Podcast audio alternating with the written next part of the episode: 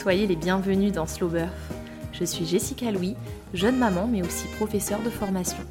J'ai créé ce podcast avec comme objectif premier de faire prendre conscience à toutes les femmes de la puissance de leur corps et des capacités infinies qui s'offrent à elles lors d'un accouchement physiologique. J'ai le souhait profond d'aider chacune d'entre nous à se faire confiance et à se libérer des préjugés concernant la douleur. En préparant mon accouchement, je me suis moi-même nourrie de ces récits de femmes qui avaient donné naissance physiologiquement avant moi, et ce sont leurs mots et leur aura qui m'ont porté et aidé à mettre au monde mon premier enfant. Je souhaite de tout cœur faire perdurer cette transmission à l'aide de Slow Birth. J'espère que les différentes histoires que vous entendrez, aussi singulières soient-elles, sauront vous reconnecter à la puissance féminine qui est en vous. Belle écoute C'est avec grand plaisir que j'ai discuté avec Mélanie, sage-femme et maman de deux enfants. Nous avons retracé le fil de sa maternité au travers de son travail en maison de naissance à Bourgoin-Jailleux, mais également de ses deux accouchements physiologiques dans ce même lieu. Mélanie me parle de son engagement fort auprès des femmes et de sa volonté du respect des choix de ses patientes lors de leurs accouchements. Nous évoquons également l'importance de la transmission d'une grand-mère et d'une mère afin de porter un regard positif sur l'accouchement physiologique. Puis, Mélanie nous racontera ses deux accouchements bien différents en maison de naissance, accompagnée de son mari Valentin et de ses deux sages-femmes. Enfin, elle nous prodiguera ses meilleurs conseils pour accoucher physiologiquement. Bonne écoute Bonjour Mélanie, comment vas-tu? Bonjour Jessica, bah écoute, ça va très bien, je te remercie. Merci d'intervenir euh, dans cet épisode de podcast. Est-ce que tu peux te présenter s'il te plaît pour celles qui nous écoutent?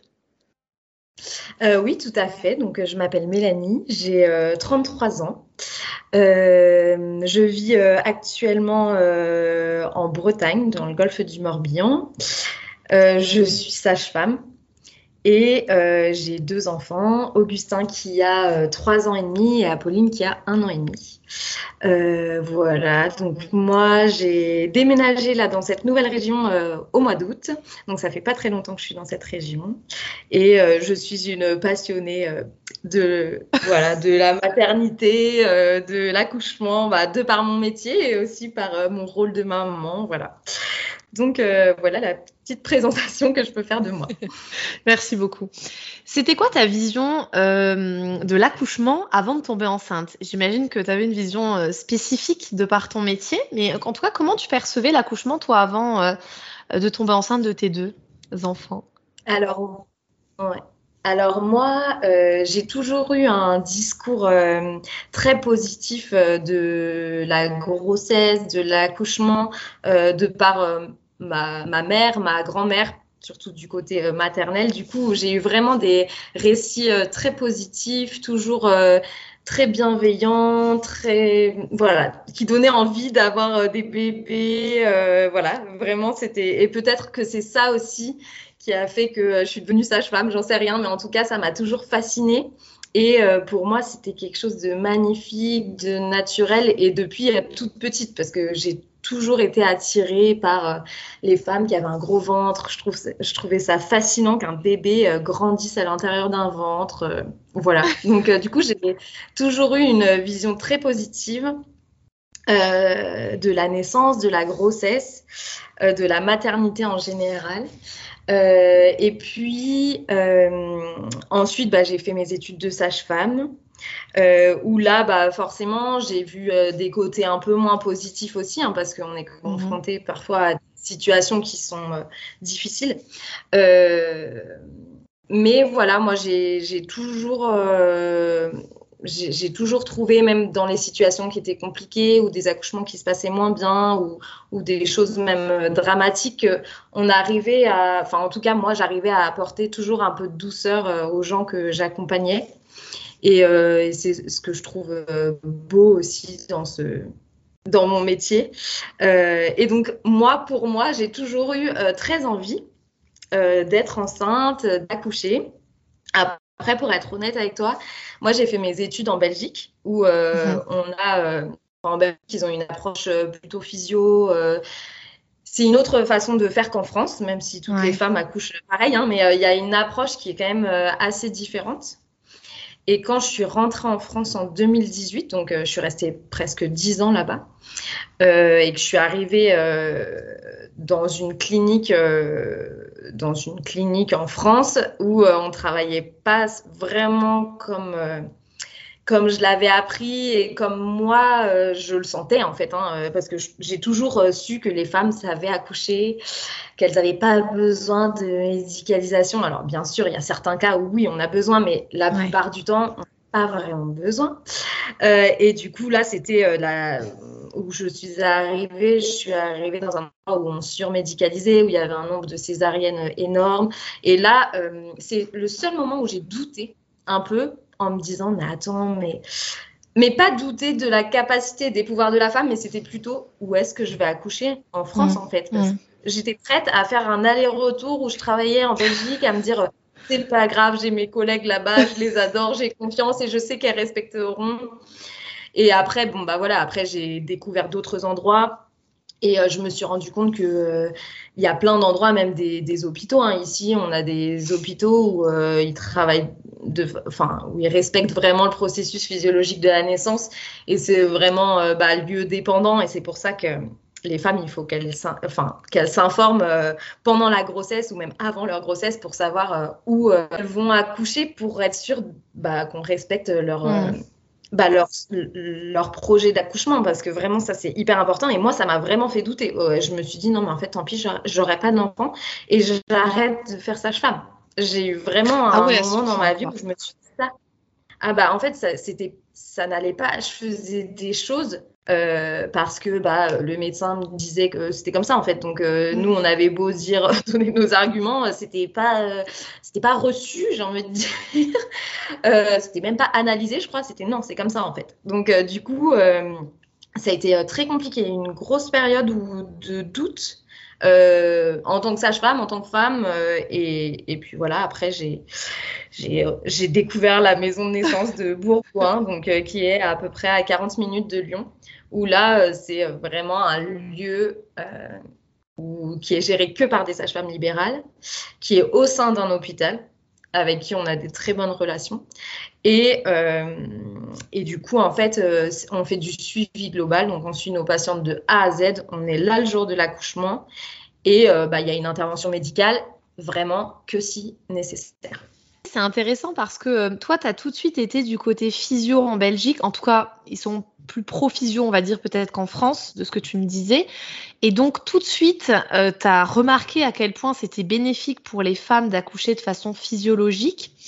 Et je comprends d'autant plus la très très grande désillusion quand tu reviens en France dans une clinique euh, privée, du coup j'imagine, où euh, les actes sont facturés, donc ça joue également, où le temps des médecins est compté par rapport euh, à cette facturation et où effectivement c'est plus du tout le besoin de la femme qui passe en priorité, c'est complètement autre chose. Euh, et je comprends que ce soit quelque chose qui t'ait euh, déçu, voire dégoûté en fait carrément du métier. ouais, c'est une grosse critique, mais en même temps c'est c'est complètement recevable parce que on, on, entend encore énormément de, de, témoignages qui vont dans ce sens. Après, c'est bien de rappeler que on a beaucoup d'hôpitaux publics qui quand même essaye un maximum maintenant de voilà de, de, respecter les choix des patientes, leurs projets de naissance euh, et de les accompagner aussi dans leurs projets physiologiques, même si c'est pas encore une très grande norme. Oui, il y a même des cliniques, hein, parce mm. qu'aujourd'hui, c'est une demande aussi. Donc, ils sont obligés de s'adapter euh, aux demandes aussi des patients. Et après, là, je te disais, dans la clinique, c'était comme ça, mais il y avait des médecins qui travaillaient pas du tout comme ça. Enfin, Bien sûr. Mais il suffit, en fait, dans ta pratique, que tu euh, croises deux, trois personnes. Enfin, mm qui travaillent d'une certaine façon et qui sont en mode effectivement euh, ça euh, bah voilà mon temps est compté il faut que je fasse ça et qu'il n'y ait plus les besoins de la femme euh, qui soient comme tu dis en priorité que moi en tant que sage-femme j'étais complètement désarçonnée quoi. Je me disais mais en fait moi ça me va pas en fait d'annoncer ça à la femme des choses bah, va avoir une césarienne parce que c'est trop long alors qu'en en fait on aurait pu attendre enfin voilà c'était des choses c'était c'était pas possible pour moi Vraiment, euh, c'était c'était très compliqué en tant que sage-femme et aussi quand je me projetais en tant que, euh, que maman, en fait. Euh, c'était c'était compliqué pour moi. Et euh, mais du coup, j'ai rencontré euh, voilà mes super collègues de la maison de naissance qui au début m'avaient dit non parce que j'étais trop loin. En fait, vu qu'on a des systèmes d'astreinte, mhm. euh, il fallait qu'on soit, je sais plus ce que c'était la norme, etc. Exactement, mais ça devait être max 30 km et moi j'étais à 42 km, je crois. et en fait, la première fois, elles m'ont dit non parce que bah, trop, enfin trop de routes, etc. Et puis après, j'ai relancé en me disant, mais vous êtes vraiment sûr Et du coup, bah voilà, j'ai mis les, les, pieds dedans euh, comme ça et finalement, elles m'ont dit OK. Et, euh, et donc, euh, et donc voilà, du coup. mais tu vas nous en reparler. Du coup, ça. De toute façon, parce que tu la connais sur voilà. tes doigts. tu pratiquais durant combien d'années avant de tomber enceinte?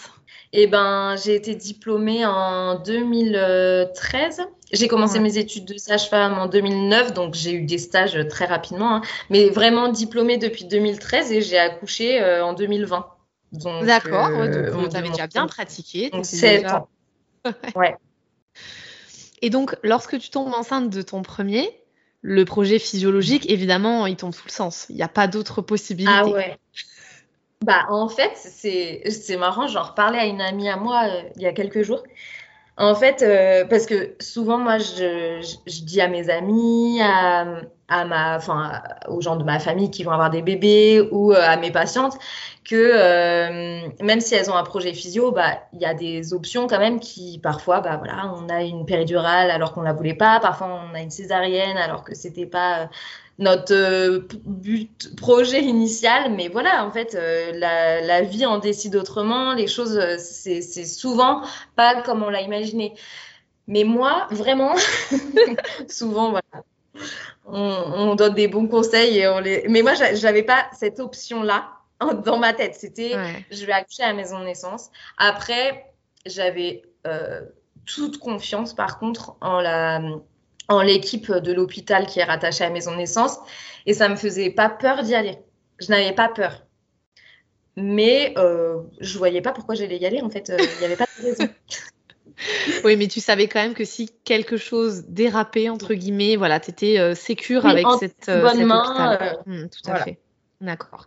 Tu te prépares de quelle manière? Tu te prépares avec tes collègues? Tu te prépares en autodidacte? Qu'est-ce que tu fais comme préparation? Bah, Alors, écoute, pour mon premier euh, j'ai fait ma bonne petite élève. Euh, j'étais donc j'ai choisi mes collègues avec qui je travaillais. Ouais. Euh, donc parce qu'à la maison de naissance on travaille en binôme ou en trinôme. Et en gros moi j'étais en binôme. En fait pour la petite histoire je me suis mise en binôme avec Camille, ma super collègue que j'adore. et je commençais le 1er septembre et j'ai fait pipi sur mon test de grossesse le 3 septembre et j'étais enceinte. Voilà. Ok. Donc, euh, du coup, mon début à la maison de naissance, euh, j'ai été, euh, j'étais, j'étais enceinte du coup d'Augustin. Euh, et, du, et, du, coup, voilà, j'ai commencé euh, en étant enceinte. et donc, j'ai choisi Camille. Et après, je, devais trouver une remplaçante pour me remplacer. Bah, parce que nous, on prenait des patientes, si tu veux. Euh, les patientes, on les voit hyper tôt. Si on les voit au premier mm. mois de grossesse, euh, bah, là, en fait, celle que je voyais, euh, j'étais enceinte au même terme qu'elle. quoi. donc, du coup, voilà, c'était un peu particulier. Et euh, j'ai une copine qui travaillait d'ailleurs dans la clinique dont je t'ai parlé, qui n'était pas très bien dans cette clinique non plus. Et je lui ai dit, non, mais en fait, je vais avoir besoin d'une remplaçante. Donc, est-ce que tu voudrais pas venir à la maison naissance? Et finalement, cette copine m'a remplacée et c'était aussi ma sage-femme euh, pour euh, l'accouchement d'Augustin. Ah, génial. Et c'est elle que j'ai vue, du coup, Camille et Kitri, pendant ma grossesse, enfin, surtout Camille, euh, pendant ma grossesse. On a fait des préparations à la naissance. Alors, parce que bah, moi, j'avais envie d'être considérée aussi comme une patiente euh, lambda. Parce que... Non, mais j'aime bien, euh, parce qu'on n'a pas toute la même approche en tant que sage-femme. Mmh. Donc, mmh. quand tu écoutes une collègue, bah, elle t'apporte d'autres choses et tu dis, mmh. ah ouais, c'est vrai, moi, je dis pas ça, mais c'est bien en fait. Enfin, tu bah, l'entends de notre oreille. Enfin, tu vois, c'est autre chose. En fait c'est hyper riche et euh, il y avait mon, mon, compagnon Valentin qui lui bah alors c'est un mec de sage-femme Donc en fait, autant dire que. en plus, on a un gros groupe de sages-femmes. Quand nos mecs ils sont en soirée avec nous, ils entendent toujours parler de petits trucs. voilà, donc eux, ils savent, ils savent plein de trucs. quand mes patientes, elles m'appellent en travail, il me dit non mais elle je pense que c'est trop tôt enfin tu sais il me donne son avis donc il connaît quand même des il connaît des trucs il connaît des trucs, mais en fait, euh, quand c'est ta compagne, quand c'est ton bébé, euh, c'est quand même différent. Et moi, j'avais pas envie, euh, tu vois, de lui raconter, bah, si ça se passe mal, il peut se passer ça, etc.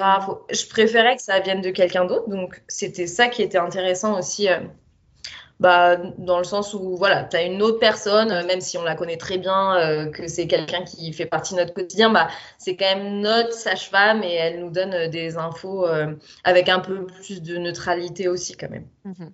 Donc c'est une préparation classique finalement que tu as effectuée. Tu n'as rien fait en plus, type autonomie, acupuncture, yoga prénatal? Alors, euh, ma collègue, euh, elle fait de l'acupuncture, donc on a fait un peu d'acu. On a fait, euh, j'ai fait du yoga aussi, pas mal. Alors en fait, j'ai, moi, il faut savoir que c'était mon premier, que j'étais au taquet, je venais de commencer mon activité, donc moi c'est ma passion. Hein, donc pour moi, c'était pas possible d'arrêter de bosser. j'étais en mode, mon terme c'était le 22 mai et j'avais mhm. euh, bah, décidé de m'arrêter pour mon congé mat le 10, euh, le 10 avril. Et en fait, euh, il y a eu le Covid qui m'a arrêté en, plein dans ma lancée. Et mon, le dernier accouchement que j'ai accompagné, c'était le 28 février. D'accord. Voilà, et mais bon, j'avais mon gros ventre, j'étais à quatre pattes sur la piscine à masser ma patiente. Enfin, j'étais. Mon, bébé a, vu plein Enfin, a, vécu plein d'accouchements in utero, j'ai envie de dire. Euh, et du coup, euh, du coup, mes prépas aussi, elles se sont un peu arrêtées à ce moment-là. Donc, tu vois, je faisais mm. du yoga, j'allais à la piscine, je faisais plein de petits trucs euh, mes jours où j'étais dispo, tu vois. Et en fait, bah, une fois qu'il y a eu le Covid et qu'on a été confinés, bah, j'étais euh, chez moi. Et après, j'ai continué du yoga en, en, visio, parce que bon, il y avait plein de trucs qui étaient mis, mis en place. Euh, mais euh, sinon, ouais, j'ai un peu le dernier, le dernier mois là, c'était un petit peu moins actif niveau prépa, quoi. Ouais, bah c'est le mois aussi où voilà, tu, tu te prépares à l'arrivée du bébé, tu prends du temps pour toi, c'est cool aussi quand même. Hein. En fait, en réalité, j'ai été arrêtée euh, ouais, deux mois avant euh, mon terme, mais du coup, enfin, je raconterai ça après, mais il est né un petit peu plus tôt que son terme. Mais voilà, mais du coup, euh, du coup, voilà, mais c'était, en fait, pour moi, le confinement, ça a été en fait une super prépa parce que je me suis reposée, je pensais qu'à mm. En fait, moi, ça, ça a été une parenthèse magique. Enfin, je sais que c'est pas le cas pour tout le monde, mais moi, ça a été exceptionnel parce que j'avais mes petites routines. Là, je faisais. Euh, enfin, c'était trop bien. Le seul truc qui m'a, qui a été compliqué pour moi, c'est que j'ai pas beaucoup de. J'aime pas spécialement euh, me faire prendre en photo, etc. Mais je pense que c'est un moment où tu as envie de bah, d'immortaliser les mmh. choses et de le, le, figer avec des photos. Et en fait, du coup, euh, je voulais faire une séance photo euh, et j'ai pas pu la faire. Donc j'ai fait des photos, tu sais, avec le retardataire dans mon appart. Enfin, elles sont, elles sont belles parce que bah, je suis enceinte et tout, mais en fait, euh, pour le coup, ça n'a pas été possible. Et aussi, euh, toute ma famille, personne ne m'a vue enceinte avec un gros ventre, quoi. Parce qu'en fait, on n'a plus vu personne après. Hmm. Donc ça, ça a été un peu dur, mais à la fois, j'étais tellement bien toute seule dans mon cocon. Et gros stress parce que mon chéri, il est officier de la marine marchande, donc il est en mer quand ils ont dit que le confinement commençait. Et en fait, il savait pas quand est-ce qu'il allait rentrer. Et donc ça, ça a été hyper dur, euh, mais finalement, sa compagnie a été super en disant est-ce qu'il y a des gens qui ont des impératifs? Parce qu'on ne sait pas quand on va pouvoir vous faire euh, débarquer. Et lui, il a dit, bah moi en fait j'ai un impératif. Sacré impératif. c'est ça. Et du coup, euh, ils l'ont débarqué un peu. Euh, enfin, il me raconte à chaque fois, il s'en souvient super bien, mais il a débarqué à Marseille. Euh, il m'a dit, mais c'était le désert, il n'y avait rien. Je suis arrivée à Aix-en-Provence en train, il n'y avait rien. C'était un peu lunaire, quoi. Et il, est, il a débarqué le 31 mars. Donc, j'ai eu 15 jours toute seule où je ne savais pas s'il allait rentrer ou pas. Et, et, à la fois, moi, j'étais à 37 semaines que fin mhm. avril. Donc, j'étais encore, tu vois, encore cool. Je me disais, voilà, c'était bon, quoi. Et pour la petite histoire, ses collègues qui étaient dans le bateau avec lui à ce moment-là, ils ont, ils ont débarqué que euh, le 7 mai, je crois, un truc comme ça. Ah ouais Voilà, je vous dirai après la date de naissance de Mais... Qu'il a été débarqué plus tôt finalement. Voilà, c'est ça. Donc voilà. Donc grossesse sereine, tu t'es bien préparée, tu as profité finalement du confinement. Trop bien. Et bébé Augustin est venu plus tôt. Bah plutôt, il est venu euh, en fait à la maison de naissance, tu peux euh, accoucher à partir de 37 semaines d'aménorrhée. Avant le bébé est considéré comme préma. Donc euh, tu vas à l'hôpital en fait. De toute façon, dès qu'il y a une patho, tu vas à l'hôpital et un bébé qui naît par exemple voilà 36, 35, bah, tu vas à l'hôpital, c'est pas la maison de naissance. De toute façon, nos sages-femmes elles sont d'astreinte que à partir de à partir de tes 37 semaines. Avant tu as Enfin, moi, j'avais leur numéro parce que c'est mes copines. Mais euh, sinon, as pas, on ne donnait pas nos numéros. On avait une adresse mail pour, euh, enfin, pour contacter euh, nos, enfin, nos patientes. On leur donne une adresse mail, mais elles n'ont pas notre numéro avant, avant les astreintes. Parce que d'expérience, euh, quand on nous appelle le dimanche matin à 8h pour nous dire j'ai un peu de contraction euh, parce que j'ai fait mon, mon, déménagement, je t'avoue qu'on c'est un peu compliqué. si on veut une vie un peu euh, perso, se reposer C'est là que Valentin dit non, non, elle, elle accouchera pas. ouais, c'est ça. Mais dis-lui d'appeler l'hôpital. Merci. Merci pour la conduite à tenir. Non, mais voilà. Donc, euh, du coup, euh, voilà. Et Augustin, effectivement, euh, il s'est dit bah, papa, maman, ils ont bien profité pendant un mois ensemble. Effectivement, hein, on a vraiment profité d'être tous les deux. C'était trop chouette. et ben, en fait, j'ai rompu ma poche mm. à 37 semaines et deux jours. Donc, j'ai rompu ma, ma, poche le 27 avril et j'étais à, j'étais à 37 semaines le 25 avril. Voilà. Ouais, ok. Voilà. Alors, ça se passe comment le début du travail? Tu... Donc, tu romps la poche des os, euh, tu restes à la maison, donc tu commences ton début de travail à la maison, j'imagine? En fait, euh, là, pour. Euh, c'est un peu rigolo comment ça s'est passé. C'est que, en fait, le soir, on avait la flemme de faire à manger et tout. confinement oblige, on peut pas aller au resto. Et du coup, mon mec, il me dit Allez, viens, on commande. Je dis Non, mais en fait, moi, j'ai pas faim il me dirait bon t'as pas faim c'est bizarre et tout. Moi je, je, me suis pas dit euh, j'ai pas faim c'est bizarre il y a peut-être un truc qui se passe. Ouais. Mon mec venait l'après-midi de finir un livre un truc euh, vous devenez père mais un truc euh, offert par je sais pas qui mais un, un, truc pas ouf tu vois la dernière page c'est genre bonne chance ça va être horrible quoi euh, je me suis dit, ah ok, bon, voilà, ah c'est rigolo. Quand il m'a lu la fin, je me suis dit, c'est trop négatif pour moi. Bon, bref, ça c'était, voilà. Donc, j'ai pas mangé le soir, et puis euh, je lui dis, euh, bah, je vais faire mon massage de périnée. et vu que j'avais un gros ventre, j'avais du mal à le faire, bon, voilà, et je, je, me suis allongée sur mon lit pour le faire. Et en fait, en me relevant, bah, j'ai rompu ma poche. Ah ouais. J'ai vraiment, ça a fait paf, et j'ai, voilà, j'avais plein de liquide. Donc euh, je lui dis, euh, on était en mezzanine, donc lui était en bas, moi j'étais en haut, et je lui dis, euh, mais Val, j'ai rompu ma poche. Il me dit, mais c'est pas vrai, c'est pas vrai, mais c'est trop tôt. Je lui dis, non, non, t'inquiète, tu as 37 et 2, c'est pas trop tôt. Et du coup, bah, du coup, j'ai rompu ma poche, je vais à la douche parce que j'en ai partout, j'essaie de trouver une protection parce que ça coulait vraiment à fond. Euh, et j'avais des contractions, mais j'en avais comme tous les soirs en fait. Tous les soirs, j'avais des contractions, toutes les cinq minutes, tu vois, mais elle me faisait pas mal. Donc, euh, mhm. je lui dis, oh là là, mais t'inquiète, on a le temps, euh, on se met un film. mais on était à la fois un peu excités. Moi, je, je, je me souviens qu'il y a des gens qui m'écrivaient, tu vois, mais comme tous les jours, et j'envoyais des messages, mais en mode l'air de rien, en mode oui, bah nous passe une soirée, on regarde un film, parce que j'avais pas envie de le dire aux gens. Et je le dis à mes patientes, hein, le dites pas, euh, c'est votre moment. Après, euh, s'il y en a la belle-mère ou la mère qui stresse, ouais. des messages toutes les 15 minutes, là c'est l'enfer. Et donc, euh, donc voilà, on fait notre petite soirée. Je dis à Valentin, non mais t'inquiète, ça sera que pour demain matin. En plus, je suis à 37. voilà, je, enfin voilà, ça, ça, va prendre son temps quoi. Euh, et, voilà, donc du coup, je me dis, moi j'y croyais vraiment, hein. je me dis, bon, ça va prendre du temps. Et à la maison naissance, en fait, on se voit avec les sages-femmes que 12 heures après la poche des os rompue. Si on sent bien notre bébé bouger, si le liquide est bien clair, en fait, on c'est pas une urgence. Si tu n'as pas de contraction, voilà, on, on, s'appelle qu'au bout de 12 heures.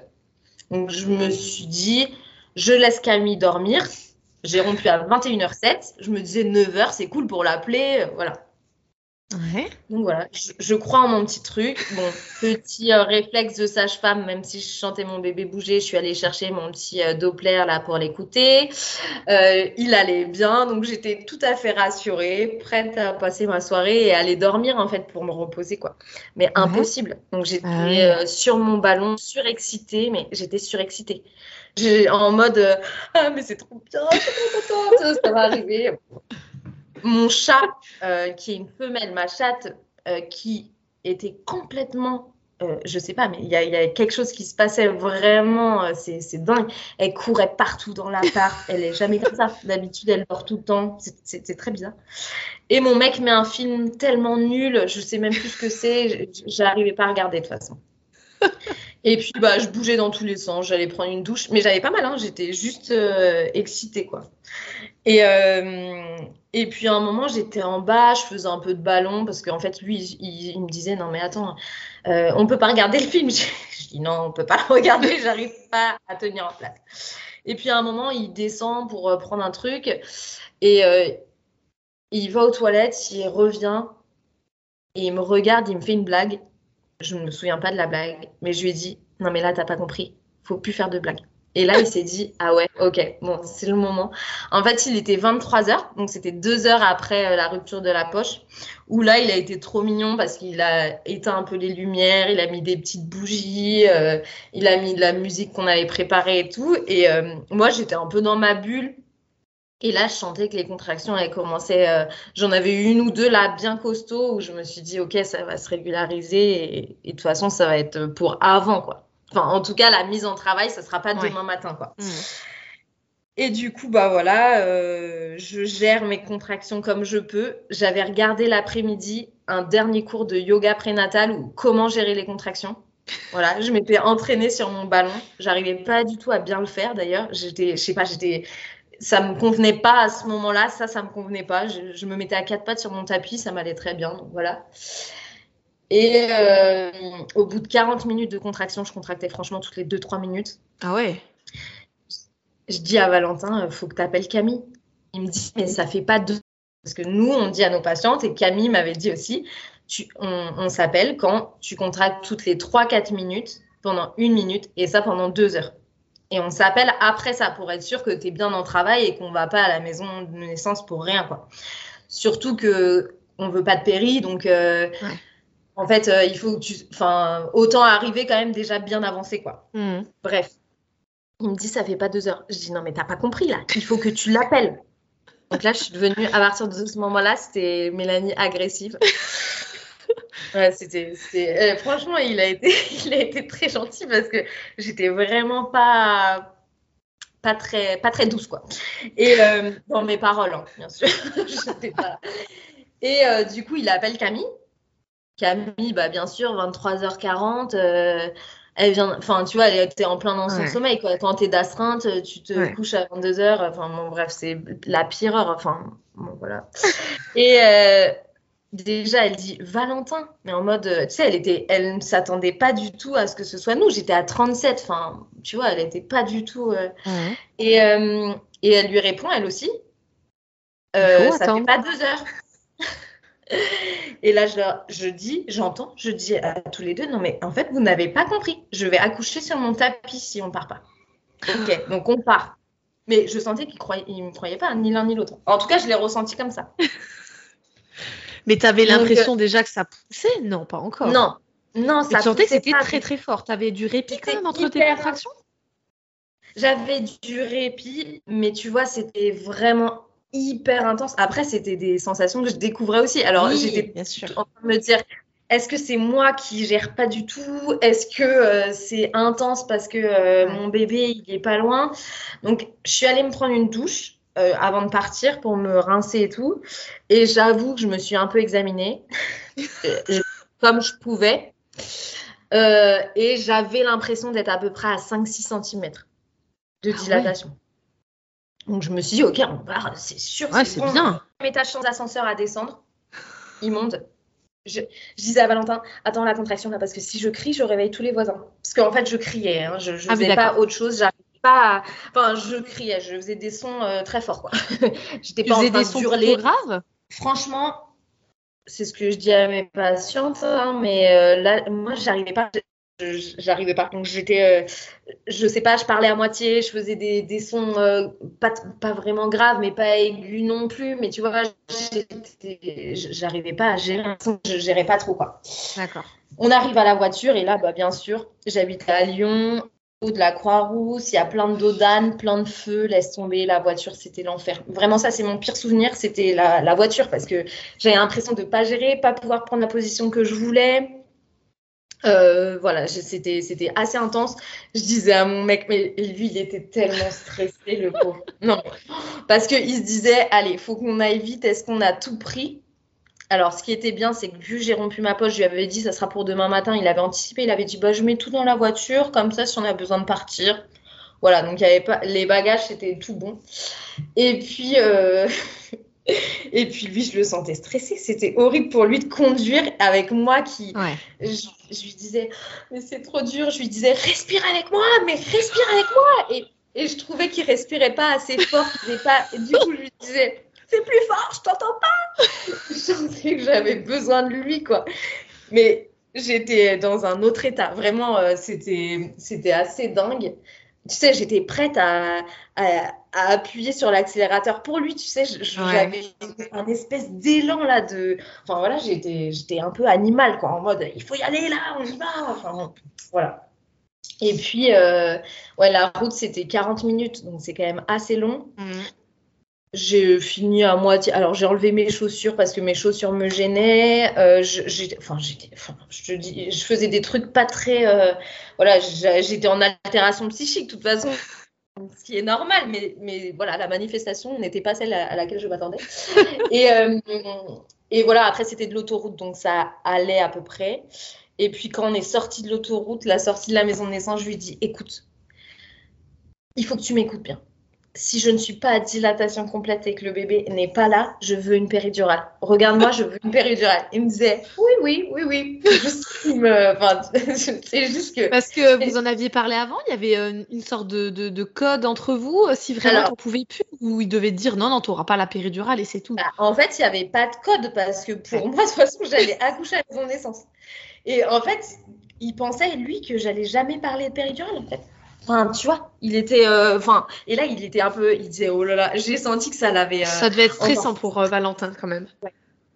Et donc, bref, on est arrivé à la maison de naissance. Au début, je voulais pas sortir de la voiture pour que Camille ne m'entende pas crier. Donc, voilà. Donc, voilà. Et, Et tu pensais, et tu pensais beaucoup en fait à tout ce que tu faisais mal ou, enfin j'ai l'impression, tu vois, quand tu me le dis, j'avais peur qu'elle En m'entende fait- crier parce que tu n'étais pas la patiente, euh, j'ai envie de dire parfaite, même s'il n'y a pas de patiente parfaite évidemment. hein. Mais ouais, c'était ça. Hein. En fait, moi, je pense que ma, les, les, alors, j'ai des accouchements, aucun ne se ressemble. Ils sont tous hyper différents. Mhm. Et euh, il y a des femmes qui vont euh, plus faire de son. euh, et, Ouais. et moi, en tant que sage-femme, mais je m'en fous en fait que tu fasses du son ou que tu fasses aucun bruit.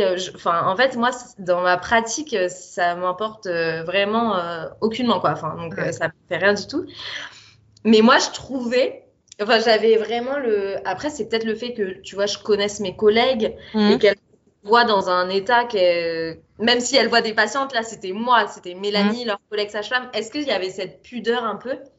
Et moi j'avais l'impression de pas gérer ma douleur en fait. D'être complètement submergée par ces vagues et, euh, et tous tous les conseils que je donne à mes patientes etc je n'arrivais pas du tout à les appliquer. D'accord. Euh, et du coup, c'était euh, effectivement, c'était un peu ça. J'étais un peu euh, voilà complètement submergée et cette intensité là, je- je- je- j'avais vraiment l'impression de pas la gérer. Et à la fois, j'avais des moments où j'étais, bah, je suis arrivée dans la maison de naissance, donc déjà soulagement parce que je suis un peu comme chez moi là-bas. Mhm. Et euh, je dis à ma collègue, je gère pas du tout, euh, je ne gère pas du tout. Je pense que euh, ça va pas aller si je suis encore hyper loin. Et elle m'a dit oui, oui, oui, oui. Euh, en mode, je t'entends, j'entends ce que tu dis, mais ne t'inquiète pas, ça va, ça va aller. Et je sentais que Valentin était très stressé. donc, du coup, pour le, petit truc drôle, c'est qu'il est arrivé et moi, j'avais super chaud. Donc, je me suis à moitié déshabillée et je voulais un bain froid. Truc que aucune patiente ne demande. Un bain froid. Tout le monde demande un truc chaud pour se détendre. Ah moi, je demande un bain donc vraiment, j'avais de la chaleur en moi. C'était, ouais, c'était, c'était. Enfin, ça serait peut-être à analyser ça d'ailleurs, mais bon, je l'ai pas fait encore. Et du coup, euh, Valentin dit à, à, Camille, elle veut la fontaine. Et je dis, mais pourquoi tu dis fontaine? Il dit, euh, pardon, baignoire. Mais tu vois, il était, il savait, lui, oh, le gêné. Camille, je me souviens qu'elle n'arrivait pas à bien mettre. On met une protection à l'intérieur de la, de la baignoire. Mhm. En fait, c'est une piscine gonflable on met un liner dedans et je, voyais qu'ils galéraient tous les deux à la mettre. Enfin, bon, bref, je pense qu'il y avait quand même euh, une appréhension qu'il n'y a pas quand, euh, tu vois, c'est une patiente, euh, je dis pas lambda parce que c'est pas des patientes lambda, mais je veux dire pas collègue. Oui. Enfin, mm. c'est différent quand c'est ta collègue. Bon, bref. Et donc, du coup, bon, j'ai fini les fesses dans l'eau froide, ça me faisait super du bien. Et ensuite, euh, ensuite euh, ma collègue Camille a appelé la sage-femme numéro 2 parce qu'on est toujours, il y a toujours deux sages-femmes pour les accouchements. Et la sage-femme numéro 2, c'était mon amie qui était ma remplaçante et aussi ma sage-femme, donc qui qui est une amie de Valentin aussi. Donc c'est une amie euh, vraiment de, on est, on est très amis avec elle.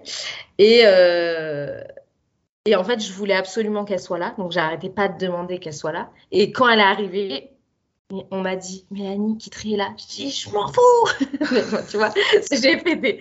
J'étais. Euh, et vraiment, j'avais envie que personne me touche. Ouais. J'étais vraiment, j'avais besoin d'être dans mon truc, euh, dans ma bulle.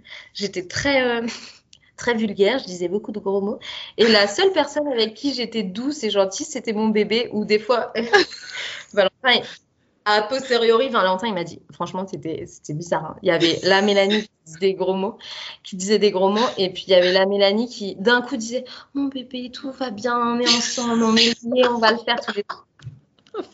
voilà, non, mais ça, c'est. Et tes collègues examinaient quand tu arrives euh, à la maison de naissance? Non, parce que alors nous, à la maison de naissance, généralement, on n'examine euh, quasiment pas, hein? parce que on part du principe que euh, en fait, vu qu'on est en mode euh, animal, sauvage, euh, vraiment, euh, on met le néocortex de côté à fond pendant, le travail. En fait, ça se fait naturellement. Hein. Et en fait, si on va te dire, bah, tu es à 6 cm, bah, ça te demande une analyse. Et donc, du coup, ça peut retarder les phases du travail. Donc, du coup, elle m'examine pas. Mais en fait, je lui ai même pas demandé de m'examiner finalement. Enfin, si je lui ai dit, si je suis pas à 10, elle m'a dit, oui, oui, et en fait, il s'est rien passé. Mais en fait, je ne vais pas redemander après. Uh-huh. Euh, et puis très vite, en fait, euh, je sais pas, on a dû arriver vers minuit et demi. Euh, je me souviens plus exactement des heures, mais elle a écouté le bébé, elle m'a dit tout allait bien. Donc déjà, ça aussi, ça m'a rassurée. Même si c'était pas un truc qui me stressait, vu que je l'avais écouté à la maison, je le sentais bouger, mon liquide était clair. Donc, euh, parce que mm. j'ai quand même une analyse sage-femme, tu vois, j'étais quand même en mode un peu contrôle. Et puis après, j'ai vite eu envie de pousser. Donc euh, j'ai dû pousser à peu près euh, vers euh, un quart d'heure après être arrivée. Quoi. Mais t'es restée dans l'eau? Je suis pas restée dans l'eau, je suis sortie parce que c'était froid. Enfin, c'était froid déjà et en fait, j'avais plus envie de froid après, tu vois. Toute, toute l'ambivalence du truc. Il y a un truc qui te va deux secondes et puis deux secondes après, c'est plus du tout ça qu'il te faut. C'est complètement l'inverse. Donc, et tu t'es retrouvée où alors dans la salle? Il y avait un lit? Alors, il y a un lit, y a, en fait, il y a un grand lit de place. Et après, bah, il y a des tapis par terre, il y a des ballons si on a envie. Alors, ballon, euh, je me souviens que de toute façon, je pouvais plus m'asseoir parce que, mm. en fait, il était quand même dans mon bassin, il commençait à s'engager, donc c'était plus possible. Et, euh, et je t'avoue que je me souviens plus exactement où je me suis mise, mais après, j'ai fini sur le lit avec euh, Valentin qui me disait est-ce que je peux t'aider? Je lui dis non, tais-toi J'étais vraiment. Euh, et ma collègue, elle, elle, avait essayé juste de me masser dans le dos, je l'ai dégagé. Enfin, vraiment. Oui, en fait, j'avais ne devais pas te toucher, quoi. Voilà. T'es vraiment animal, animal. Ouais, complètement. Et là, je me suis dit, en fait, après, euh, heureusement que j'étais pas à l'hôpital parce qu'il m'aurait pris pour une euh, grosse tarée en fait en mode vous ne touchez pas enfin c'est vraiment j'étais là en plus je me le suis permis parce que c'était mes collègues et voilà et elles, enfin voilà elles travaillaient aussi sans trop intervenir. Donc du coup elles s'en foutaient tu vois. Mais après ils m'ont quand même avoué qu'ils ont rigolé plusieurs fois. Parce que en fait je disais des trucs ça les faisait rire quoi. Parce que je faisais les questions-réponses toute seule. En fait, parce que les filles, elles me répondaient pas, parce qu'on part aussi du principe qu'il faut pas parler à la femme qui est en travail. Donc, parce que si tu lui parles et que tu lui dis un truc qu'elle attend pas, en fait, ça la fait euh, réfléchir mm. aussi. Donc, euh, du coup, du coup, je faisais mes questions-réponses. Je me souviens plus ce que je disais moi, hein, mais et je sentais vraiment, j'avais besoin de voir personne, donc j'étais un peu dans ma bulle, tu vois. Et mais par contre, j'avais la et ça, je le dis souvent à mes patientes, comme quoi les sens, ils sont vraiment euh, hyper Enfin, à ce moment-là, c'est un truc de fou. C'est que je, sentais où était chaque personne dans la pièce hmm. sans les voir. J'avais vraiment une sensation, euh, c'était assez spécial et j'avais besoin de cette présence, mais surtout pas qu'on me touche. D'accord. C'était euh, voilà. Et puis après, j'ai poussé pendant quand même une heure, une bonne heure. Ouais. Ça te faisait du bien. Tu as ressenti le moment de devoir pousser pour que te soulager un petit peu? J'ai eu super envie de pousser, donc je poussais. Après, j'avais peur. Je sentais mm. que j'avais peur dans le sens où euh, j'avais l'impression que ce bébé allait euh, bah, tout dévasser sur son passage. Euh, mais et tu vois, je, touchais sa tête, je sentais qu'elle était là. Et j'avais envie qu'il avance plus vite, mais j'y arrivais pas. Et je pense que vu que j'avais une appréhension, bah, mes poussées n'étaient pas efficaces au début. C'était dans quelle position après, une fois pousser? Tu te souviens J'étais un peu. J'étais ouais si j'étais sur le côté sur le lit avec euh, les filles je sais qu'il y en avait une qui était un de mes pieds pour que je prenne un appui en fait et ça ça me faisait du bien et puis après j'ai changé plusieurs fois de position mais c'est vrai que voilà, en fait, j'ai fini, euh, quand il est né, euh, Augustin, j'étais euh, à moitié sur le côté, sur le dos, mais bon, les jambes pliées, mais pas en position gynéco, hein, bien sûr. J'ai pas réfléchi à ma position. Ouais, la position qui te semblait la plus confortable, en tout cas pour toi, au moment-là. Ouais. Après, il n'y avait pas de position confortable, je crois. Celle qui devenait le plus naturellement, alors on va dire. ouais, voilà, c'est ça. D'accord, donc Augustin arrive. Ouais. ouais, Augustin, bah alors voilà, il arrive, sa tête sort. Et là, direct, je sens un soulagement. il y a le cercle du feu, là, ce fameux cercle du feu. Alors, apparemment, ça a été très intense. Euh, où ma collègue, elle m'en a reparlé après. Elle m'a dit Non, mais c'est là, à ce moment-là, où c'était le plus dur pour toi. Mais moi, je ne l'ai pas du tout perçu comme ça. Au contraire, je me suis dit euh, Ouais, c'est intense, mais là, c'est fini. Si je ressens ça, c'est qu'il va sortir, quoi. Donc, voilà, je l'ai bien. Une fois que sa tête est sortie, euh, ça allait mieux. Enfin, j'ai parlé, je dis attends, est-ce que son épaule sort? Enfin, pourquoi? Mon truc sage-femme, tu vois. Ouais, t'es revenu sur euh, ton métier. Ouais, c'est ça. En fait, j'ai reconnecté en mode euh, comme si. c'était assez bizarre, assez déroutant. Et puis après, il est, c'était quand même un bon bébé. Et du coup, en fait, il, ses épaules sont sorties. Et après, son abdomen, quand même, est resté euh, un peu bloqué. Les filles, elles ne tirent pas le bébé. Hein. Nous, on laisse euh, le bébé faire. Et si euh, la maman a envie de le prendre, elle le prend, mais on n'intervient pas quand tout se passe bien, on n'intervient pas. Et là, vraiment, il était genre abdomen et je sentais ses petits pieds comme ça. Je, me souviens de cette sensation dans mon utérus, les petits pieds qui essayaient de pousser en mode je veux sortir, mais mon abdomen est et, me bloque. Et là, je me souviens plus si c'est moi ou si c'est Valentin ou si c'est les filles qui l'ont un tout petit peu aidé parce que j'ai dit mais sortez-le moi là parce qu'il me fait mal. C'était très désagréable ces, ces, petits pieds là dans mon utérus. Et après, bah, je l'ai sur moi. Euh, et nous, on a gardé la surprise du sexe euh, ah, bah, pour deux bébés. Et, euh, et là, bah, du coup, on a découvert que c'était c'est Valentin qui a vu que c'était un petit garçon. Moi, je t'avoue qu'à ce moment-là, j'en avais rien à faire, garçon, fille. Il était sorti de mon vagin, c'était bon, quoi.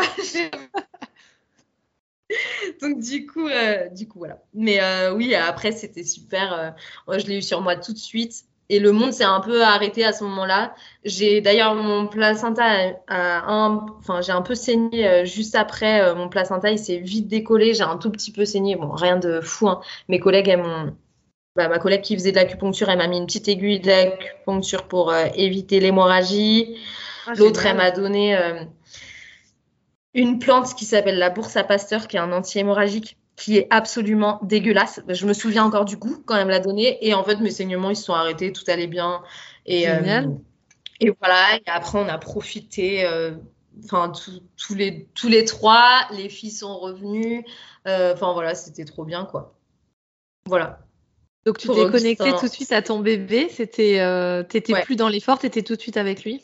Ouais, c'est ça. En fait, comme si c'était finalement, enfin, je me souviens pas de douleur après, etc. Tu vois, c'était vraiment, euh, ça a été hyper intense, mais une fois que j'avais mon bébé, euh, je, ça allait quoi. Enfin, je... en tout cas, c'était pas la priorité. J'étais en mode euh, avec mon bébé qui a voulu téter tout de suite. Voilà. Après, je dis pas, et c'est ce que je dis souvent à mes patientes, c'est que bah, quand il est sorti, c'est quand même un petit être que tu as à découvrir donc c'est aussi non.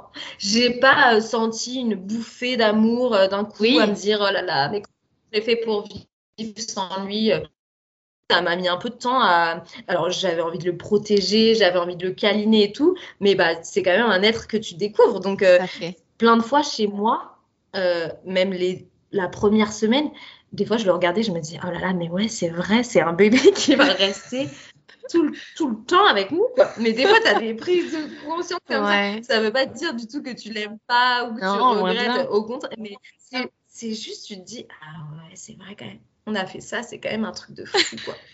Donc voilà. Mais du coup, euh, c'était super après euh, les suites parce que à la maison de naissance, on reste pas, on rentre directement chez nous. Mmh. Donc euh, j'ai accouché à 2 heures. Deux heures?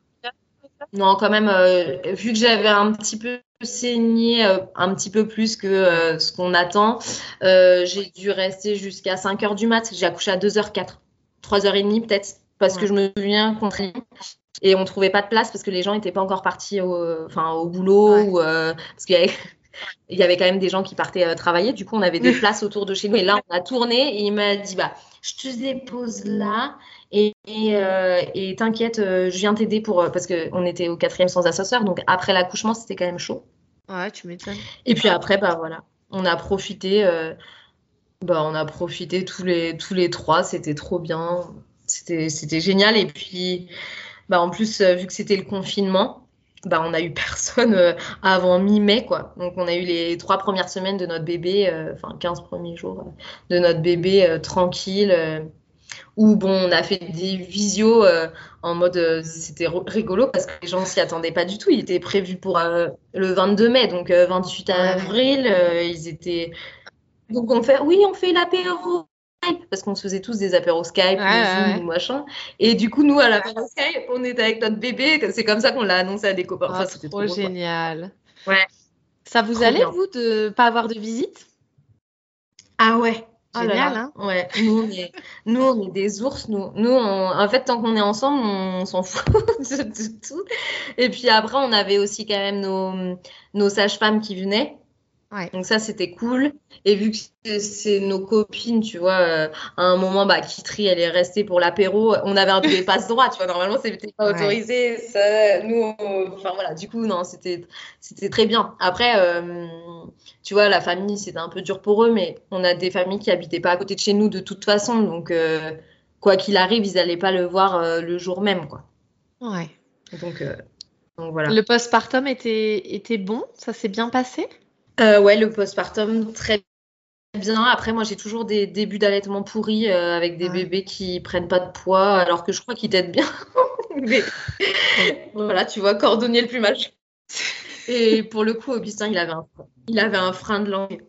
Ah. Euh, et du coup, on a dû, on a dû bah, faire de l'ostéo, etc. Et on a fini par lui couper. Et à partir du moment où on a coupé son frein de langue, c'était bon. Après, c'était un petit bébé aussi, 37 euh, semaines, ils sont un peu immatures, donc il euh, fallait un peu le stimuler, etc. Mais c'était, mhm.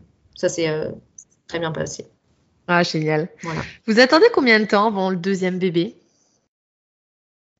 Eh ben, on attend.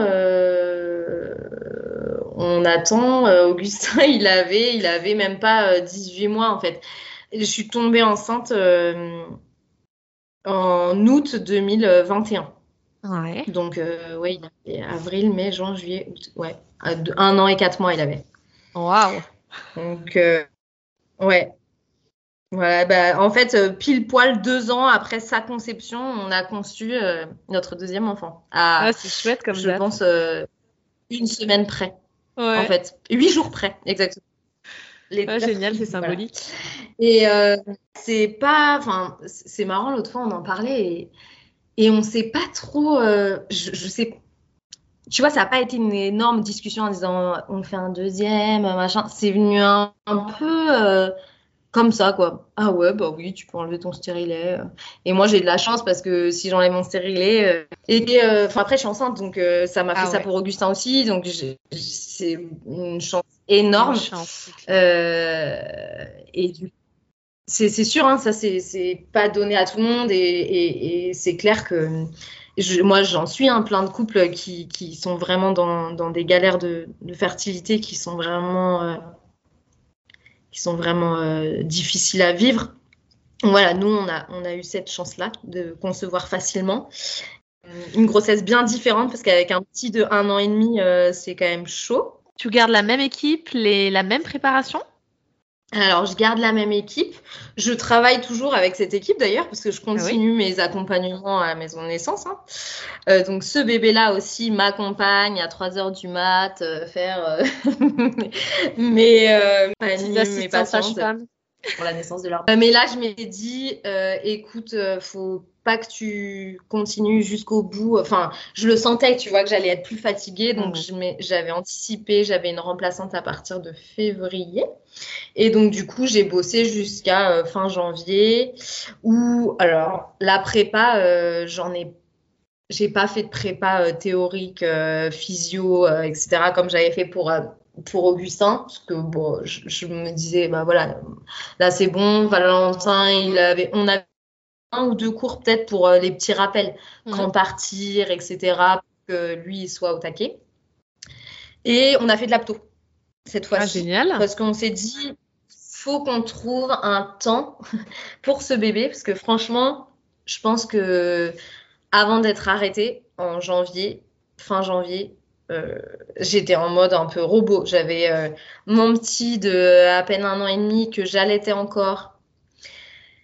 Euh, plus les accompagnements euh, de mes couples, euh, bah, plus le boulot, mon compagnon qui est, qui était, qui est marin, donc pendant deux mois je suis toute seule, enfin bref, enfin toute seule avec mon fils, mais du coup toute seule à gérer. Donc voilà, du coup c'était c'était intense le début de grossesse, même si ça allait très bien, en fait tout allait bien, mes examens étaient bons, les échos étaient bonnes, mais je me concentrais pas sur bah, sur ma grossesse quoi.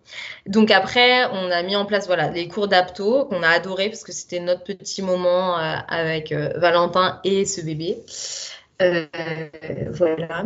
Et après, moi, je me suis fait masser toutes les deux semaines. J'allais me faire masser. Une fois que j'étais arrêtée, j'ai fait en mode bien-être absolu.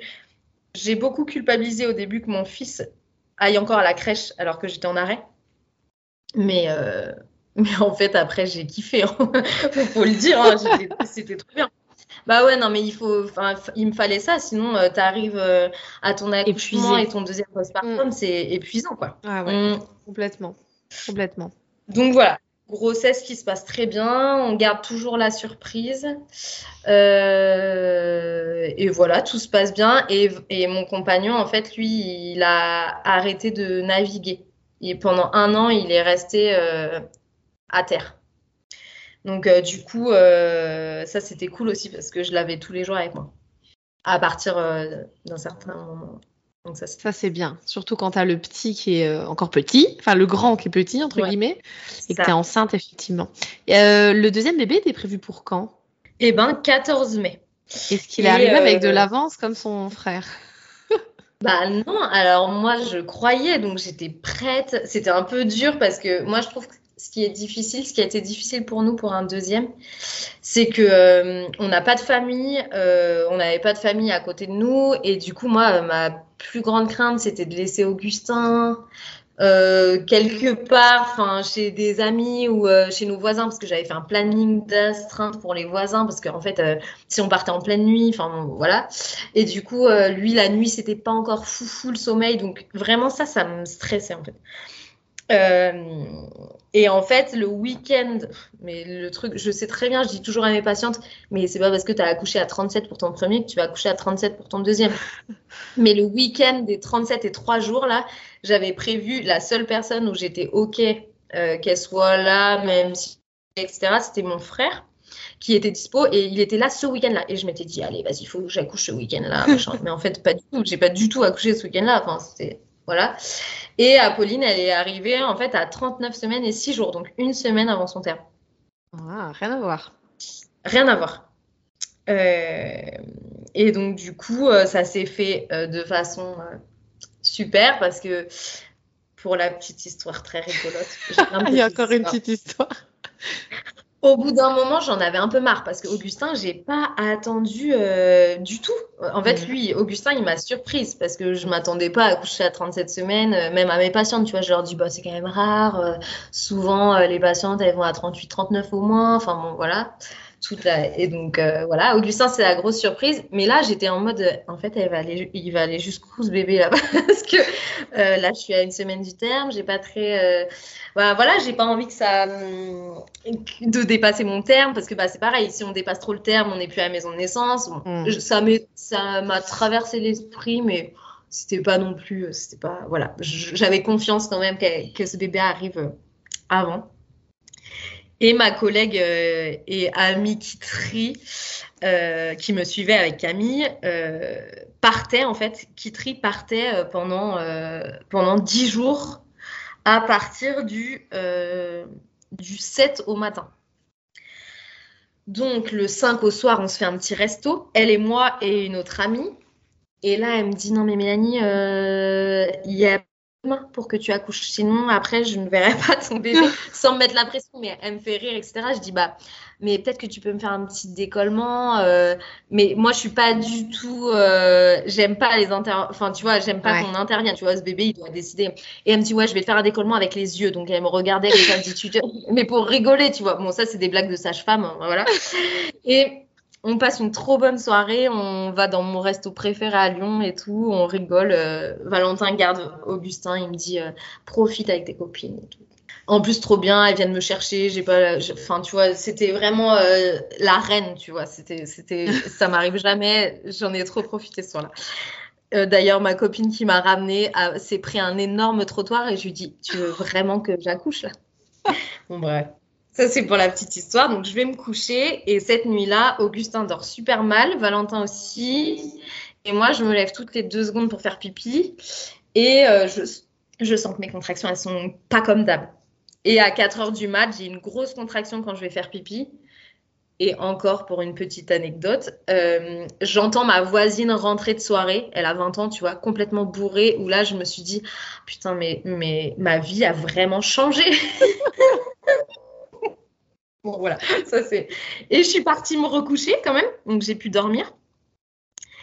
Et euh, à 7 h du mat, on se réveille, Augustin se réveille, et là je dis à Valentin, euh, euh, aujourd'hui, c'est toi qui t'occupes d'Augustin là ce matin, parce que je peux pas en fait. Il me dit, ok, il me dit, tu contractes, je dis, ouais, je pense que ça va être pour aujourd'hui.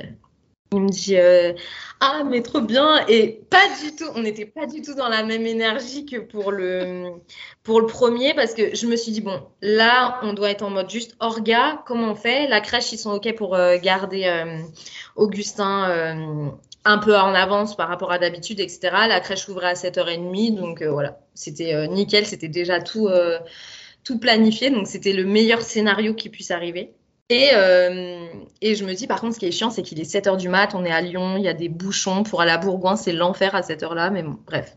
J'appelle du coup ma collègue qui trie à 7h40. Elle m'avait dit la veille, tu peux m'appeler à partir de 10h, j'ai envie de dormir avant. du coup, je l'appelle et elle m'a quand même répondu il est pas 10 heures. Je dis non, il est pas 10 heures, mais je contracte. Elle me dit, tu rigoles? Je dis non, non, je te jure et tout. Elle dit, bah écoute, je me mets en route et vous, bah vous vous mettez en route dès que, dès que vous pouvez. Parce que pour Augustin, c'est quand même aller relativement vite. Ouais. Donc du coup, euh, voilà, tu vois, c'était, il fallait pas que je traîne non plus. Donc Valentin a amené Augustin à la, crèche. Moi, je me suis fait ma petite vie, je me mettais sur mon ballon, je me suis mis de la petite musique, mais j'avais pas trop envie de me mettre non plus dans ma bulle parce que je me disais, euh, je, je vais plus pouvoir partir après. Enfin, tu vois, je me dis, euh, si ça s'accélère, que je suis vraiment trop bien chez moi. Alors, les filles, elles étaient OK de venir à la maison si besoin, mais moi, je n'avais pas envie d'accoucher chez moi. En fait, c'était pas ça que je voulais aller à la maison de naissance, quoi. Donc, c'était. Et du coup, Valentin, il est revenu à 8h20, un truc comme ça. Et puis, on est parti à la maison de naissance c'était dense la circulation, mais franchement, ça allait. Là, j'étais trop bien installée dans la voiture, j'étais en tailleur, je m'étais chauffé une petite bouillotte. Enfin, tu vois, oh, genre expérience du premier en mode euh, je, ne fais pas la même erreur, je, ne pars pas en live et tout. voilà. Et puis, bah, j'avais pas rompu ma poche en fait. Du coup, je pense que ça fait une grosse différence quand tu romps pas ta poche. C'est que les, les, contractions, elles sont quand même un peu moins intenses, étant donné que tu as la poche qui fait. Euh, qui, qui, fait le tampon, quoi. Donc, euh, du coup, bref. Euh, on fait la route et je contractais, tu vois, toutes les euh, cinq minutes sur la route. Mais tranquille, franchement, ça allait, c'était supportable, on parlait et tout. je soufflais un peu, mais ça allait. On arrive à la maison naissance à 9h05. Et là, bah, trop bien. Je pleure un peu en mode en fait, toute ma grossesse, on m'a dit non mais toi, vu comment c'est allé vite pour ton premier, tu vas accoucher dans ta voiture, faudra que tu partes à temps. Et moi, vraiment, accoucher chez moi, c'était pas mon, but, mais si j'accouchais chez moi, c'était ok. Mais euh, dans la voiture, je trouve ça hyper inconfortable pour tout le monde, euh, stressant et tout. Et du coup, j'avais quoi, enfin. Et du coup, le fait d'arriver à la maison de naissance, là, j'ai waouh, j'ai soufflé. J'étais trop bien, ma copine était là. Euh, elle m'avait préparé la baignoire parce que je lui avais dit ah ouais je voudrais trop un bain et tout euh, bon voilà. Et euh, on s'installe dans la salle que je préfère. En plus il y a deux salles et c'était la salle qui s'appelle Bulle. Et nous notre bébé on l'appelait Bulle pendant toute la grossesse. Donc tu vois c'était des petits trucs trop bien. Qui trie écoute mon bébé. Cinq minutes après je romps ma poche des os. Et bah, j'étais en train de lui dire oui tu sais je suis peut-être là un peu trop tôt ou alors je gère beaucoup mieux qu'Augustin, je sais pas, mais tu vois, je m'étais pas examiné rien du tout en plus cette fois-ci. Et du coup, euh, j'étais super bien. J'étais trop bien. C'était un peu intense une fois que j'ai rompu ma poche en mode ah oui, ok. Et je dis t'es obligé de laisser le monito là On peut, je peux bouger. Elle me dit oui, oui, il va bien ton bébé. Et mon liquide était un peu teinté en plus, donc euh, pas tout à fait clair. Du coup là, j'ai eu un petit coup de ah mince machin. Bon bref, mais tout allait bien au monito, donc euh, Parfait. Qu'est-ce que tu fais pour euh, te saouler? Bah, quatre pattes, Valentin, il me, faisait, des sons euh, graves en me faisant boa, ça, ça m'aidait, même si je le suivais pas trop, mais le fait de l'entendre, ça m'aidait. mais franchement, j'étais pas. Euh, ça allait, quoi. Enfin, franchement, j'étais, j'étais bien. Je gérais, c'était intense, mais c'était pas, pas particulièrement. tu vois, je parlais entre mes contractions, mais je me mettais quand même dans ma bulle, donc j'étais bien. Et puis, euh, vers euh, l'eau commençait à monter dans la baignoire, donc j'ai pu m'y mettre, euh, je pense qu'il devait être 9h, 9h25. Mmh. Je me suis mise dans l'eau. À 9h30, j'ai je leur ai dit, faut que je pousse. Donc, entre 9h25 et 9h30, j'avais quand même regardé où était mon bébé parce que j'avais trop envie de savoir, parce que je sais que ma collègue ne l'aurait pas fait. Donc j'ai regardé et j'avais plus de colle, donc j'étais à dilatation complète et, euh, et elle était encore, enfin le bébé était encore très très haut. Euh, donc je me suis dit bon, après je me suis dit oh un deuxième, ça descend vite, voilà. Et du coup 9h30 j'ai envie de pousser. Et je dis à Valentin, oh là là, j'avais oublié cette sensation là, j'aime pas, ça fait mal, je veux pas cette contraction, euh, en mode un peu euh, désespéré. Euh, voilà, voilà, c'était, j'avais pas envie quoi. Et puis 9h35, elle était dans mes bras. C'est pas vrai. J'ai poussé deux fois. Ouais. Allez, trois fois peut-être, deux fois et demi. non mais ouais. Tu n'as pas eu de phase de désespérance? Bah, ma phase de désespérance, je crois que c'était en mode euh, Ah non, cette contraction, je veux pas, elle est trop forte, elle est trop forte. D'ailleurs, elle n'a pas été si intense celle-ci. Elle s'est arrêtée. Mais... Et après, euh, deux secondes après, euh, j'ai eu une grosse contraction, j'ai poussé et... et, voilà, elle était là. C'est fou. Ouais. Est-ce que tu as eu des déchirures pour Augustin et Apolline? Non, ni pour l'un ni pour l'autre. Et est-ce que là, tu as eu à nouveau ce problème, alors qui n'était pas vraiment une hémorragie, mais quand même, tu étais un peu plus au-dessus que la normale? Ouais, alors, du coup, on était un peu.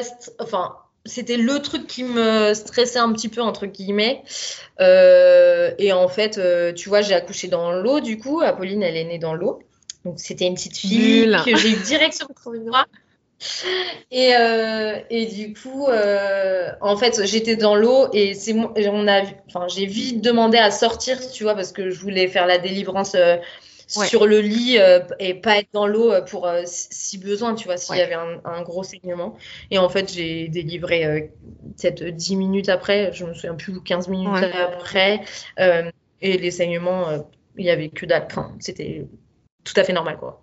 Ah, génial. Et quand tu sors de l'eau et que tu vas sur le lit, c'est, enfin, tu le fais facilement ou, enfin, ça me paraît bah, parfois, tu sais, quand, es, quand tu viens d'accoucher, t'es pas forcément encore enclin à changer de lieu, euh, d'endroit, mais bon.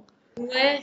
Après, je pense que tu as une énergie qui te donne la force un peu de tout à ce moment-là. Enfin, euh, du coup, bah, après, ils m'ont aidé, ils m'attendaient avec une serviette, j'avais mon bébé contre moi, et puis on, s'est mis sur le lit. Franchement, ça allait. Enfin, j'ai pas un souvenir euh, laborieux de ce moment-là. Et le lit, il est pas à 3 km non plus. Hein. Il, y a, il y a il y a 20-30 cm entre la baignoire et le lit, c'est pas hyper gros à faire comme donc voilà, et du coup, trop bien. Euh, a profité encore tous les trois euh, un petit peu. Et puis, euh, la sage-femme 2 est arrivée quand je poussais, donc elle a failli louper la naissance. parce que bon, bah voilà, ça a été quand même assez rapide. Et, et voilà, on a profité. On a pendant une demi-heure, voire une heure, je pense, euh, disserter sur euh, quel prénom on donne, parce qu'on avait deux prénoms pour une fille et on savait ah, pas, pas encore choisi. Bah en fait, euh, on est venu avec deux prénoms garçons, deux prénoms filles. On s'était dit, on verra quand on verra sa tête. voilà. Mais du coup, du coup, bah, voilà, on a, on a choisi Apolline, mais on a mis un petit, un petit peu de temps. Et voilà. Et puis pareil, hein, comme pour Augustin, on est resté j'ai accouché à 9h35. Euh, on, a dû, on a dû rentrer euh, vers, aller vers euh, à 13h, on était, on était dans la voiture, je pense. On, a pris notre temps, on a bu un petit thé avec les filles, etc. Et, et après, on est rentré. Ouais, bah, on est allé chercher Augustin vers 15h30. Ou non, mais c'est fou, j'allais te le dire. Tu déposes ton fils à la crèche, enfin, Valentin dépose ton, votre fils à la crèche le matin, 8h30 tu passes le rechercher dans l'après-midi. Journée euh, mm. euh, banale. papa et maman. Bah, Valentin, tu me ramènes une petite. Il m'a fait rire parce non mais c'est ça. Il m'a fait rire Valentin parce qu'on était dans la voiture sur le retour et moi j'étais, j'ai une espèce d'hyper, enfin je, je parle après mes accouchements, je sais pas pourquoi j'ai envie d'en parler. Et euh, il me dit non mais là on dirait qu'on est allé chercher une baguette de pain en fait. Euh, tu vois c'est un trajet de tous les jours alors qu'on a un nouveau bébé derrière. C'est un truc de mais du coup, voilà, c'est trop bien. Et après, bah, on est allé chercher Augustin. On avait installé sa sœur euh, sur le canapé. Et là, il dit Oh, un bébé Parce qu'il était tout petit. Il venait d'avoir euh, deux ans. Ils ont deux ans et huit jours d'écart. Et du coup, euh, et du coup, ouais, trop bien. C'était trop cool. Il était tout doux, tout mignon. Enfin, c'était, c'était génial. Par Tom, bah, ça s'est très bien passé. bah, pareil, honnêtement, les dix premiers jours, c'était galère. Euh, mais bon, on est allé chez l'ostéo et euh, elle me disait qu'elle était un petit peu euh, crispée au niveau de la mâchoire suite à sa descente rapide.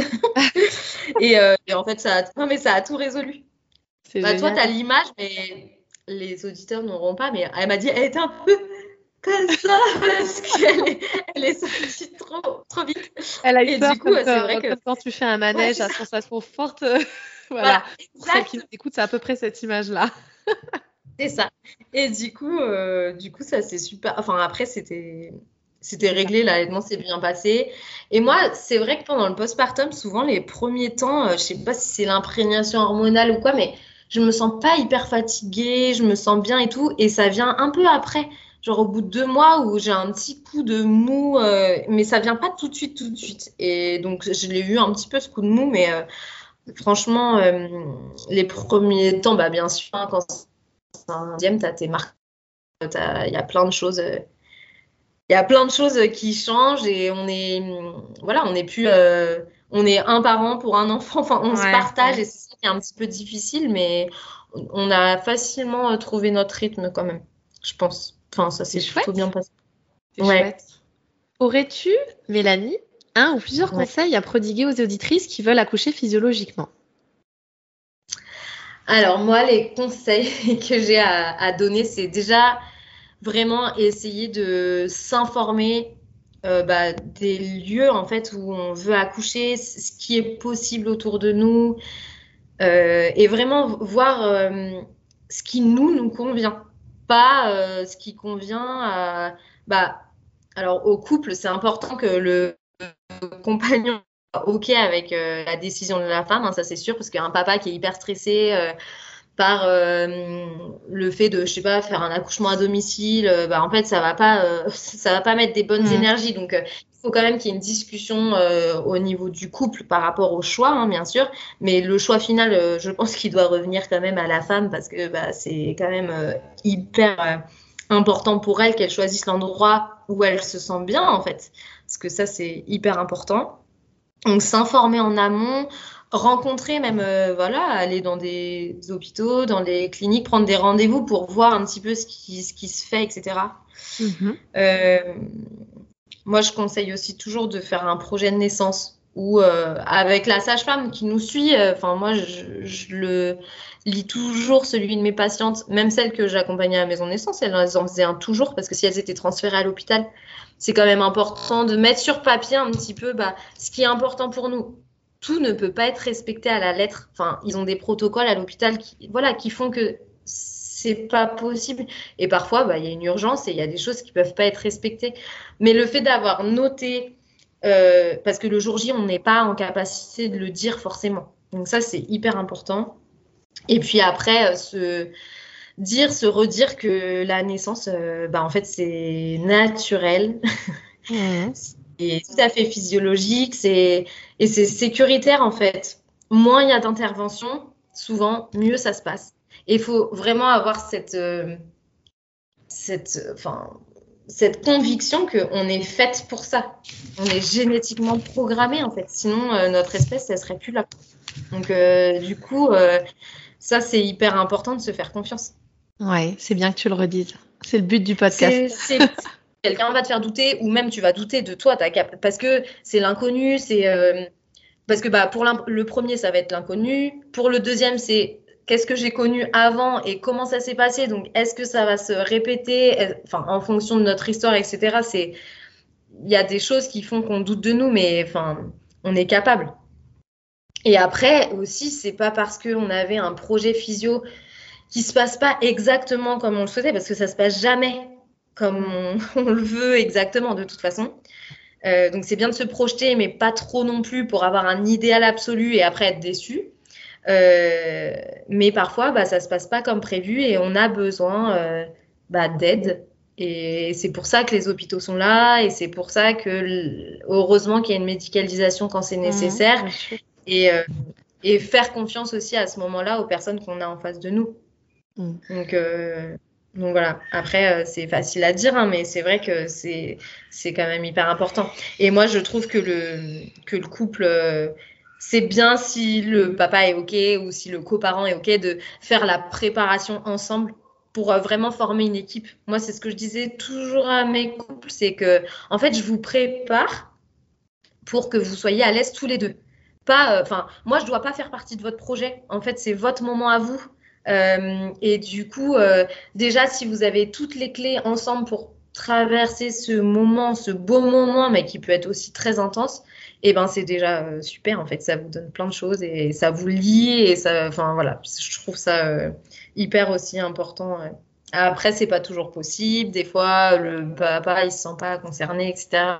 Mais de plus en plus, euh, le, papa, le coparent sont quand même hyper investis. Et moi, je le vois de plus en plus dans mes cours de prépa. Même, euh, et ben, les papas, ils sont quand même souvent euh, très présents en préparation à la naissance. Bien ça, c'est cool parce que ça donne plein de clés pour, pour aider le jour J. C'est clair, ils ont toute leur place. C'est clair. Merci.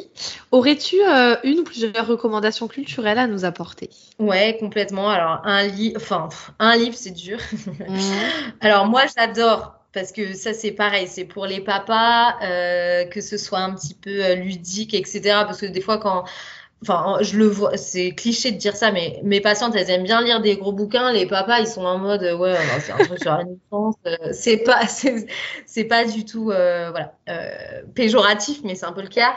Et, du coup, moi, ce que je conseille toujours quand je vois les couples au tout début de la grossesse, c'est les tomes 1, 2 et 3 de Lucille Gomez. Mais bon, ça, mhm. euh, c'est le truc classique. Mais euh, c'est vrai qu'elle rappelle les fondamentaux. C'est une bonne recommandation. Et après, euh, celui que j'adore, c'est alors le titre exact, je crois, c'est J'accouche bientôt. Que faire avec la douleur de Maïté Traolen.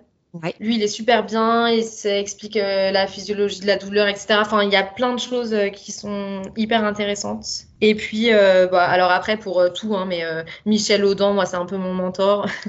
Donc, il a, fait plein de, enfin, il a fait plein d'écrits, dont Votre bébé un mammifère, qui est super bien. Et pour le coup, c'est des petits ouvrages qui sont faciles. Oui, j'allais te le dire, il est tout, tout court, tout fin. et il est, essentiel. Hein. Hmm. Bah, ouais, il est essentiel. Michel Audin. Et puis euh, au niveau des podcasts, euh, bah, le tien du coup. ah, merci. Moi j'aime bien la matrescence parce que euh, c'est vraiment sur toute la parentalité en général. C'est pas que sur l'accouchement, mais du coup c'est beaucoup d'infos, mais avec plusieurs professionnels. dans plein de domaines différents et je le trouve, je le trouve super bien ce podcast ouais. aussi. Dont Michel Audin qui intervient dedans. Ouais, tout à fait. Et pour le coup, en plus, Clémentine Sarla, elle a accouché à domicile euh, pour ses euh, deux dernières filles, je crois. Donc, mhm. elle, a aussi une approche un peu euh, physio quand même. Ouais, complètement. Complètement. Ouais. Merci beaucoup, Mélanie. voilà. Avec grand plaisir, Jessica. C'était trop chouette. Ah ouais, j'ai adoré. Ça m'a remis dedans. voilà. Écoute, si troisième, quatrième, cinquième bébé il y a, tu reviendras euh, témoigner. Bah, là, je me calme, je me calme un peu, mais euh, ouais, je sais pas, j'arrive pas à me dire que c'était la dernière. Eh oui, c'est comme une drogue, un hein, accouchement physio. Ouais, bah, en fait, vraiment, ça, c'est c'est quelque chose qui est euh, pour moi, en tout cas, quelque chose euh, que je dois aussi travailler parce que je me dis, euh, voilà, allez, un an après avoir eu mon dernier bébé, j'ai envie d'un autre. Enfin, voilà. Mais là, ça y est. Euh, de toute façon, quoi qu'il arrive, ils auront plus d'écart que mes deux premiers. Bah oui, ça y est. Le délai est dépassé. je te remercie énormément d'avoir pris du temps pour témoigner, pour donner ton point de vue en tant que maman et sage-femme. C'est chouette. et puis, je vous souhaite évidemment le meilleur pour tous les quatre. Et puis plein de bonheur. J'ai adoré écouter les récits d'accouchement de Mélanie. Je la remercie encore pour son dynamisme, son temps et son engagement auprès des femmes. Vous pouvez retrouver toutes les informations apportées par Mélanie dans le descriptif de l'épisode. N'hésitez pas à liker ce podcast et à vous rendre sur la page Instagram du podcast at slow.birthpodcast afin de poser toutes vos questions ou de donner votre opinion sur cette belle conversation.